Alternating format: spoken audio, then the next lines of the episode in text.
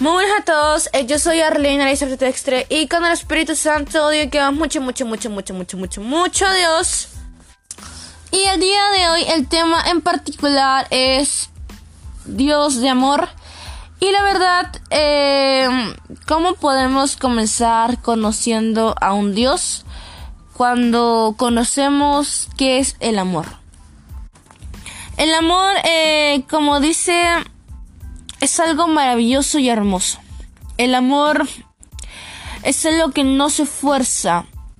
El amor lo espera. Y la verdad, eh, si vamos al pasaje de Primera de Corintios eh, 4 al 5, ese versículo es muy bonito porque te dice el significado del amor. El amor es paciente. Es bondadoso.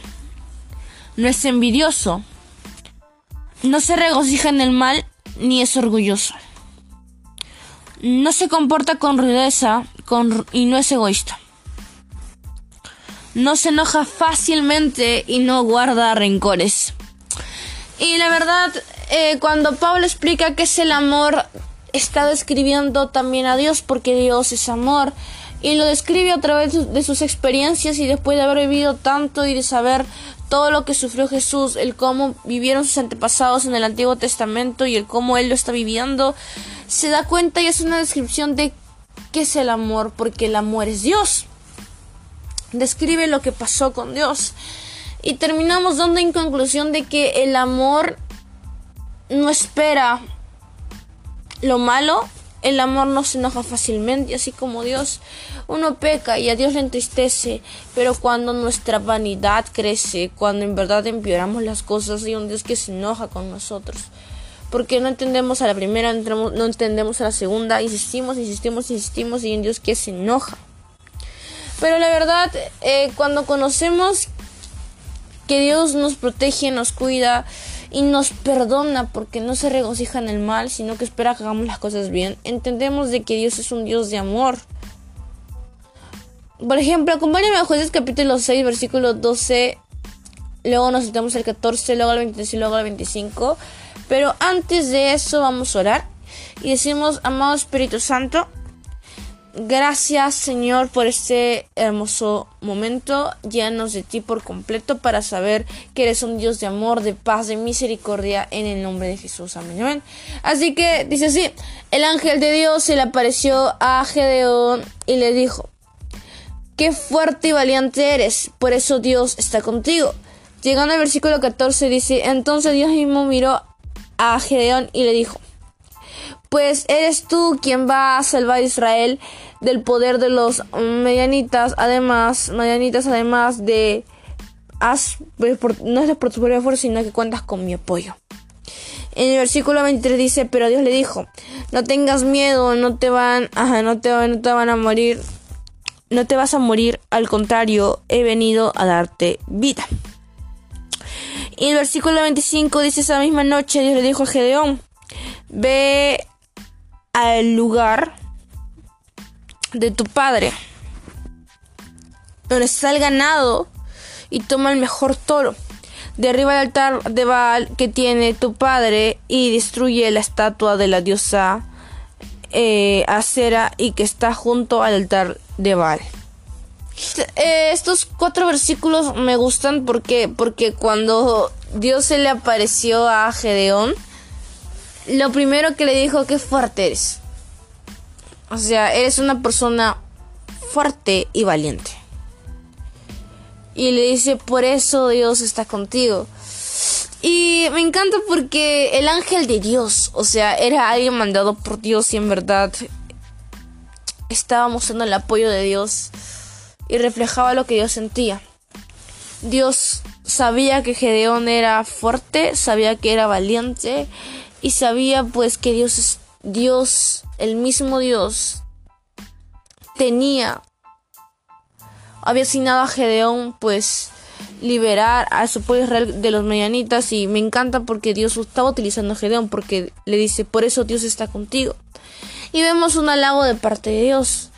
Luego en el versículo 14 dice, entonces ese mismo miró y se dijo, pues eres tú quien va a salvar a Israel del poder de los medianitas, además de que se, de que yo estaré contigo. O sea, no vas a utilizar tus fuerzas, sino que ahora cuentas también con las mías, porque mis fuerzas son, son las fuerzas de Dios.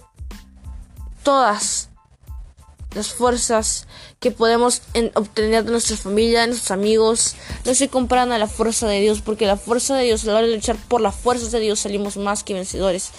Y me encanta porque que podemos ver en esto además la misericordia de Dios. ¿Por qué? Porque salvar a Israel, salvar a Israel, a ese pueblo que tanto le hizo daño a Dios, salvar a un pueblo que le hizo tanto daño a Dios. O sea, imagínate salvar a alguien que te hizo tanto daño, que te hirió, que te traicionó.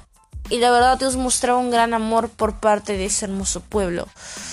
Dios, a pesar de que ese pueblo lo votó, lo dañó, eh, lo reemplazó, aún Dios amaba a ese pueblo. Porque lo, amó y lo buscó y ese pueblo en verdad vio algo grande de obediencia a través de ese pueblo y un juramento a, sus naciones, a la descendencia de Abraham. Y pues cuando vemos el versículo 23, el de no tengas miedo, no te vas a morir. Al contrario, he venido a darte vida, a darte paz. Y me encanta porque cuando recibimos un mensaje de parte de Dios y decimos pues una consecuencia de parte de Dios, decimos, bueno, estoy pasando por un duro momento, sí, me chocó demasiado, capaz es el peor momento de mi vida, creo que voy a morir. Pero Dios no, no quiere que tú estés angustiado, no quiere verte morir sufriendo, quiere darte paz, una paz que solamente Dios se puede dar. Y ahí es donde Dios muestra amor, porque está dando paz, en el versículo anterior mostró misericordia y es donde ahí se muestra el amor, una persona misericordiosa, una persona que perdona y no se llena el corazón de odio, sino que su corazón lo guarda. Y la verdad, hay un Dios de amor que halaga, un Dios de, un Dios de amor que es misericordioso, un Dios que te brinda paz. En el versículo 25 me encanta porque dice esa misma noche Dios le dijo a Gedeón, ve al ganado de tu padre y toma el mejor toro y pues derriba el, del el altar de Baal y me encanta porque Dios prueba a Gedeón. Qué tan fiel me eres te estoy usando pero tú me puedes obedecer. Y yo sabía que Gedeón estaba pasando por miedo o sea decidió hacerlo de noche porque de día no creía poder hacerlo. Y cuántas veces estamos pasando por momentos tan difíciles de obediencia que no lo hacemos simplemente por el miedo por el que dirán el que quizás el que hago o el que no hago Pasamos por miedos, por temores, por errores, pero hay que seguir aferrados a Dios, porque hay un Dios que nos busca, un Dios de amor que está dispuesto a perdonarnos a pesar de todo el enojo que le hemos causado, así como el pueblo Israel. Así todo por el podcast. Ya recuerda que todas las para el Espíritu Santo. La verdad, tenemos un Dios de amor grande. Terminamos orando. Decimos, amado Espíritu Santo, gracias Señor por un día más de vida. Gracias Señor porque tu inmenso amor nos enseña a ser personas que amen de verdad bien. Ayúdanos a poder conocerte más, en las manos por completo de ti, en el nombre poderoso de Cristo Jesús. Así que si todo por el podcast, recuerda que el Espíritu Santo, así que muchas bendiciones para tu vida.